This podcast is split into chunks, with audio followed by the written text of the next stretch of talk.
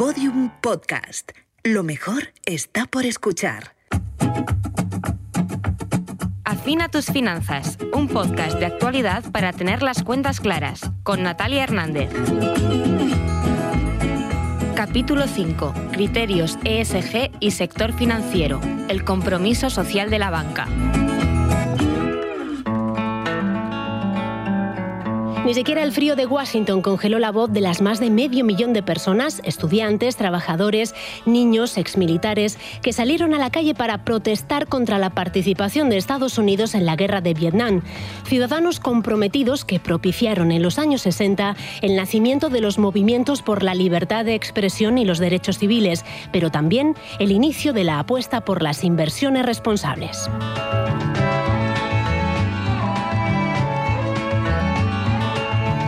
En la actualidad, los denominados criterios ESG o en español ASG, criterios ambientales, sociales y de gobernanza, son considerados como la letra pequeña que define la responsabilidad de las empresas con el entorno en el que operan. La demanda de la sociedad, de los empleados que quieren participar en organizaciones con un fuerte propósito corporativo y de los inversores, se ha traducido en que estos sean un elemento estratégico para las empresas y también para el sector financiero. Las entidades trabajan en varios sentidos, conscientes de la necesidad de integrar estos factores en el modelo de negocio para ser socialmente responsables. Con este capítulo damos inicio a una serie de tres episodios sobre la importancia de los criterios ESG y hoy queremos centrarnos en el compromiso social. Santiago Carbó, catedrático de Economía de la Universidad de Granada y director de estudios financieros de Funcas, un placer contar con su visión en este capítulo.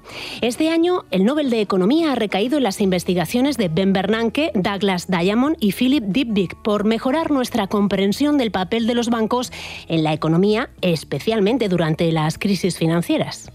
Era algo que ya se esperaba desde hace años, pero quizás por el estigma eh, de la crisis financiera última tan grave, en la que realmente los bancos eh, fueron el, problema inicial y, fue un problema muy grave, pues lógicamente quizás eh, por eso se ha, tardado tanto en reconocer eh, ese papel de, esos analistas. Eh, pero ellos con sus análisis han logrado que entendamos mejor cómo funcionan los bancos, lo importante que es la confianza eh, en el sector financiero, el papel de instituciones que se han creado para ayudar al sector financiero, como es el Fondo de Garantía de Depósitos. Y esto yo creo que, que es un reconocimiento para el gran papel también que tienen los bancos en la economía. El papel del sector financiero en los momentos de dificultad como la reciente pandemia de COVID es absolutamente estratégica. A veces el sector bancario ha generado problemas, sin lugar a dudas, en el pasado, pero yo creo que se ha aprendido bien la lección y lo vimos claramente en la pandemia. En la pandemia el, el sector bancario ayudó, enseguida reaccionó, es decir, se dio cuenta que había que conceder créditos a las empresas y participó muy activamente, por ejemplo, en España, en ese eh, programa eh, amplio que generó, se generó en el Instituto de Crédito Oficial. ¿no? Es ahí donde los bancos juegan un papel importante para minorar el impacto negativo de esas crisis. La economía de un país, eh, sea más o menos desarrollado, necesita un sector financiero robusto para funcionar correctamente. Las entidades financieras, el sector financiero en general, juega un papel muy importante en el desarrollo general de la economía y en el progreso de la sociedad son una parte muy importante, al igual que lo es el sistema institucional, el sistema jurídico, el sistema sanitario eh, de, un determinado país. Son muestra de lo avanzado que está un país. sobre todo en, aquellos países en los que el, sector financiero no está tan formalizado, es decir, poca población, un porcentaje bajo de la población, pues eh, no, forma parte de ese sistema financiero, pues vemos eh, problemas de otro tipo, problemas más serios, ¿no? Es decir, gente que, que, tiene una cierta exclusión o una mayor exclusión. Por tanto, el papel eh, del sistema financiero también es integrador en, esa en esa economía, en esa sociedad. Así que, en definitiva, que el sector financiero goce de buena salud nos afecta a todos. Es importante que el sector financiero siempre tenga buena salud, es decir, que tenga una buena supervisión y que tenga unas prácticas prudentes por parte de los gestores del mismo, porque lógicamente estar desarrollado. Conceder crédito no es suficiente, hay que conceder crédito sano, no crédito que, que favorezca burbujas. ¿no? Es muy importante que la prudencia del sector financiero y su buena salud se mantenga y cualquier operación de inversión, de crédito que haga siempre sea eh, con carácter productivo y, con, eh, que, tenga un carácter que nunca sea especulativo. Y eso favorecerá el devenir económico del país. Las entidades bancarias funcionan como el sistema arterial, es decir, son las encargadas de transportar el dinero, la sangre de la economía, de un lado a otro. Así que han formado parte del tejido social de nuestras comunidades desde hace siglos.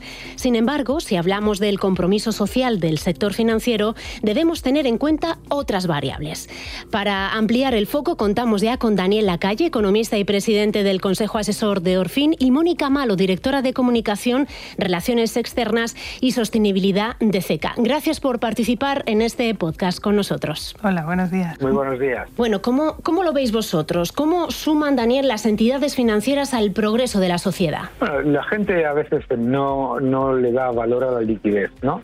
Y no nos damos cuenta de la importancia que tiene el hecho de que una entidad financiera hace algo que nos debería parecer milagroso, ¿no? Que es poner en común los intereses de personas que quieren tener a su disposición su dinero que está en depósitos cada día con las necesidades de una economía que invierte a 20, 30, 5 años, lo que sea. Y esa unión de intereses y de, fortalecimiento de la capacidad de la economía de poner a funcionar el dinero es solamente posible con un sistema financiero que esté bien capitalizado y además que esté bien eh, interconexionado. Yo creo que eso, eso es clave. Y, darse cuenta de la importancia de eso eh, es, es absolutamente clave porque como pasa con el agua o con el aire, le damos, lo damos por hecho, pero no nos olvidamos de que es un milagro que estemos, eh, que tengamos, como tú bien has dicho, la sangre del tejido de la economía mundial eh, pues fluyendo de manera adecuada, ¿no? Y por eso es importante evitar el, colesterol también. ¿eh? ¿eh? Mónica, ¿alguna puntualización a esto que nos dice Daniel? Sí, remarcando pues esa idea de la canalización del ahorro a la inversión productiva, pues hay que darse cuenta que el sector bancario está en cada una eh, de las decisiones económicas relevantes de los individuos, eh, la compra de una casa, la gestión del ahorro para la jubilación, pero también para las empresas, ¿no? la creación de las mismas, la financiación de grandes inversiones para su transformación o su internacionalización.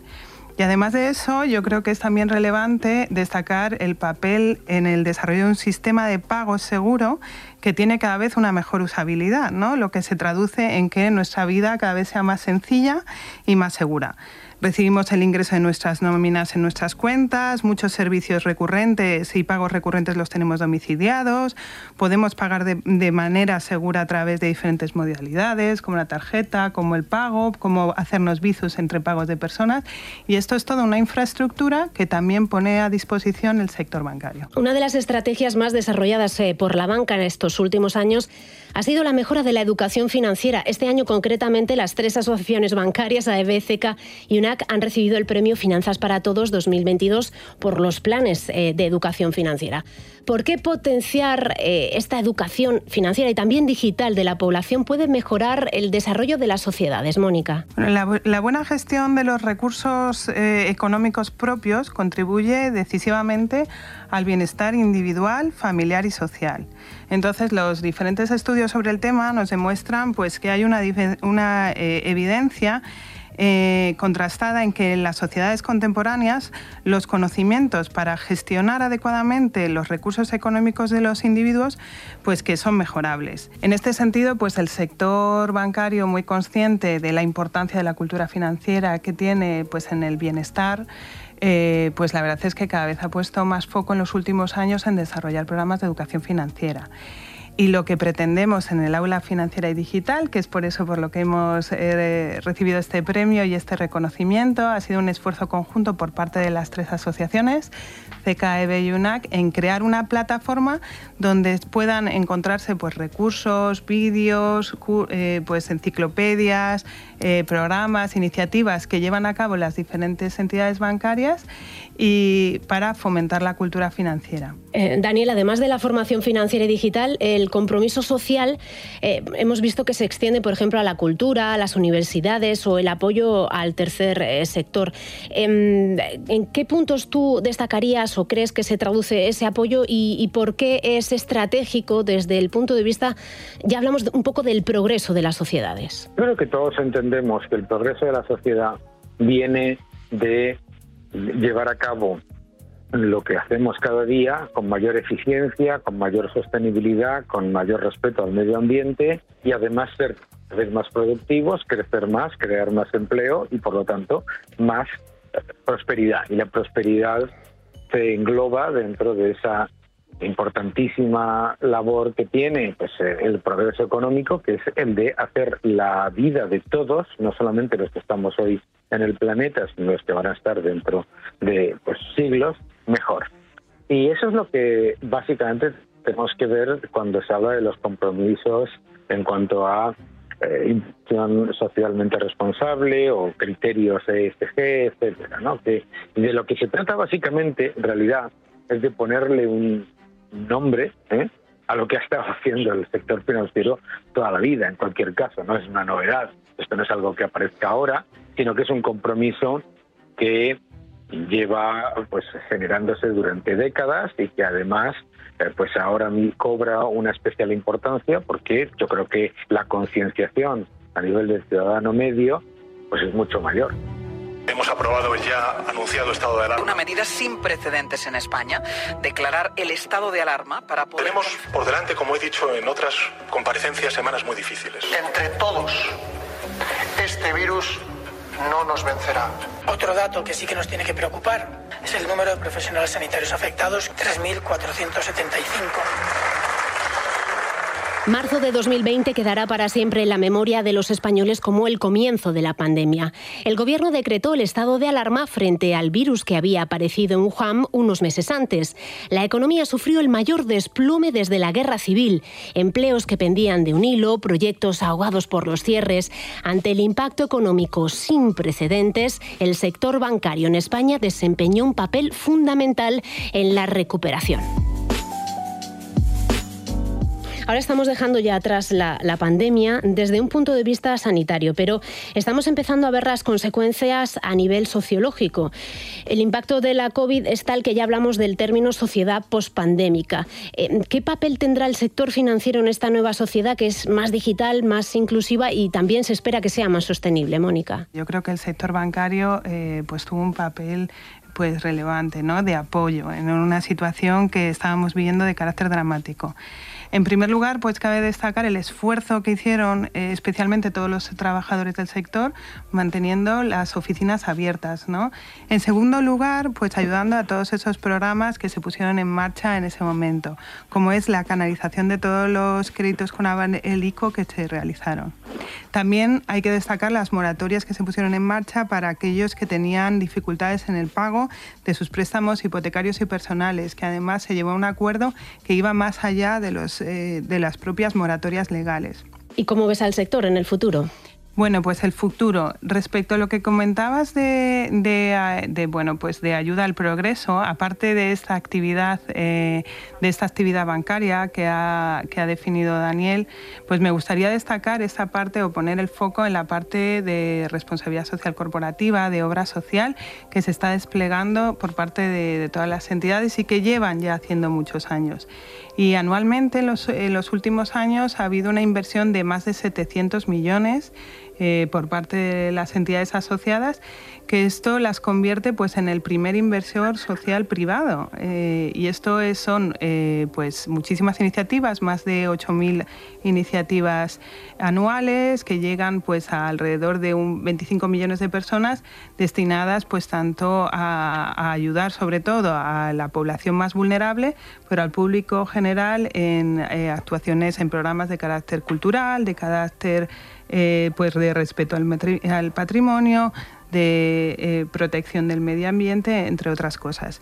Y a futuro sí que veo que el papel eh, va a tener una relevancia muy importante en el cambio que tenemos en el modelo del tejido económico. Actualmente pues vivimos la necesidad de ir hacia una economía cada vez más descarbonizada y ahí pues el sector bancario eh, va a jugar un papel muy relevante. Daniel, eh, en tu eh, forma de ver las cosas, ¿qué, lugar crees que ocupará este sector financiero en esta sociedad, como decimos, post-pandémica? Yo creo que clave, yo creo que clave, yo creo que todo el mundo ha entendido en esta crisis que el sector financiero es absolutamente clave y que además ha sido la gran parte de la solución, ¿no? Y yo creo que además, de cara a los próximos años, estamos hablando de unas necesidades de inversión absolutamente espectaculares y, eh, y tenemos que entender que cuando hablamos de sostenibilidad, cuando hablamos de respeto al medio ambiente, cuando hablamos de criterios de gobierno corporativo, pues todo eso que se engloba, no hay nada más insostenible que las pérdidas. Y lo más importante es, por lo tanto, que sepamos que lo que tenemos que llevar a cabo es un proceso pues que sea eh, económicamente viable. Y para eso el sector financiero es clave, que es entender el riesgo, entender la oportunidad y también eh, canalizar los fondos de una manera que sean lo más eh, efectivos posible. Yo creo que eso se está haciendo y se está haciendo de una manera admirable porque en una pandemia o una pospandemia en la que pues los, eh, la inflación y el entorno global nos tiende a hacer mirar hacia adentro y hacia el pasado, ¿eh? fundamentalmente pues porque suben las materias primas, la gente piensa que hay que gastar más en, materias primas fósiles o lo que sea, etcétera, nos hace mirar hacia adentro y hacia el pasado, nos hace ser más eh, equivocadamente proteccionistas y equivocadamente intervencionistas, lo que hace precisamente en este entorno es que lo que ha ocurrido ha sido lo contrario. Lo que ha ocurrido es que el sector financiero sigue apostando por una inversión que es cada vez más tecnológica, cada vez más disruptiva, cada vez más social y eh, medioambientalmente responsable y por lo tanto mucho más productiva a medio y largo plazo. Mónica, ¿y de qué manera eh, podría el sector reforzar ese compromiso social? ¿Qué le queda? Eh, recogiendo un poco las palabras de Daniel, que decía pues que el sector bancario, una de las cosas en las que somos especialistas en esa eh, pues cálculo de los riesgos, ¿vale? Eh, eh, y en, y en eh, pues canalizar los fondos hacia, aquellos, hacia aquellas inversiones que van a ser sostenibles a largo plazo, que es en definitiva lo que promueve el desarrollo, pues la verdad es que el papel puede tener un papel muy relevante en la canalización de los fondos NESGEN. Y eso, eso es algo que también me gustaría destacar. Pues muchísimas gracias a los dos por estar con nosotros en, en este podcast. Gracias. Gracias. Un fuerte abrazo. Gracias, muchas gracias a vosotros. Uno de los pilares de las empresas y sectores en la actualidad es precisamente su contribución al desarrollo de la sociedad. El sector financiero trabaja en distintas vertientes, como acabamos de escuchar, para promover el desarrollo de la sociedad en general y los individuos en particular. Sin embargo, los criterios sociales son solo uno de los tres aspectos clave en los propósitos de las empresas, como descubrirás en los siguientes episodios de Afina tus finanzas. Hasta la próxima. Afina tus finanzas es un podcast de Orfin, el Observatorio de la Realidad Financiera de la Cátedra de la Universidad de Alcalá y Thinking Heads, producido por Podium Studios. Dirección y guion, Natalia Hernández. Diseño sonoro, Daniel Gutiérrez. Producción ejecutiva, Elia Fernández Granados. Producción, Laura Escarza.